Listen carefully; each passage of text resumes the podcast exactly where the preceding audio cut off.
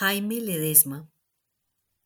En el lecho del río Magdalena, muy cerca de su nacimiento, yacen piedras grisáceas de distintas calidades y tamaños, areniscas, barrosas, resistentes, pequeñas y gigantes. Unas son más oscuras que otras y tienen vetas blancas, pintas amarillas o verdosas e incluso rosadas. En temporadas de agua baja, el río deja ver lo que tiene en el fondo es entonces cuando los artesanos, conocedores de los tiempos del río, bajan a buscar su materia prima. Jaime Ledesma, tallador en piedra, busca las de tonos rosados o verdes, sus favoritas.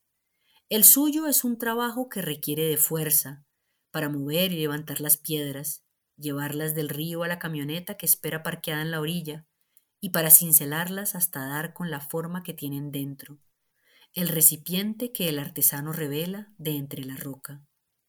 Es también un trabajo ligado al tiempo, el que le tomó al agua redondear y suavizar las piedras del lecho de su río, y el que hay que conocer para saber cuándo ha bajado el caudal y se puede ir por ellas.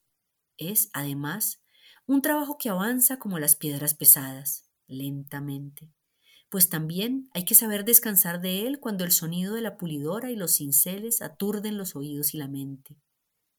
Jaime Ledesma se inició en el oficio hace 15 años, después de haber ido con su compañera de paseo a la vereda del Jabón en San Agustín, Huila, y haber visto a un muchacho tallar una piedra porosa con una puntilla y un martillo. Juntos decidieron intentarlo. Jaime trabajaba en construcción y ya tenía la pulidora, aprendieron por su cuenta. Iban a eventos artesanales para descifrar cómo estaban hechas las piezas e iban a ver la estatuaria del Parque Arqueológico de San Agustín, esas monumentales figuras de humanos y animales talladas en bloques de piedra volcánica. También veían a otros trabajar y no les faltaban referentes, pues su tierra es una cuna de talladores. Así fueron recogiendo e intercambiando ideas para perfeccionar su técnica. Después de años de trabajo duro y dedicado, Jaime cumplió su sueño de tener un taller y una tienda junto a su casa.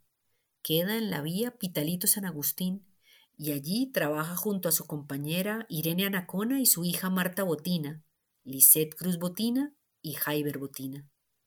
Entre todos, hacen recipientes de una simetría impresionante.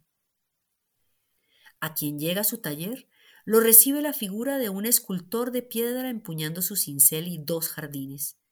Uno es el de las flores, el plátano y el frijol, y el otro es el de las piedras, de donde vuelven a escoger las que trajeron del río.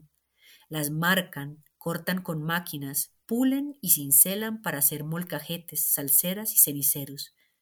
Después de años de trabajo, Jaime sabe cuáles piedras le sirven para cada pieza un conocimiento que solo se obtiene a través de la experiencia y del que está orgulloso.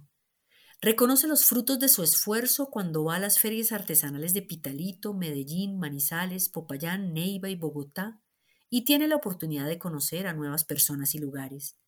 Como él dice, si no hubiera sabido tallar la piedra, no estaría mirando cosas nuevas.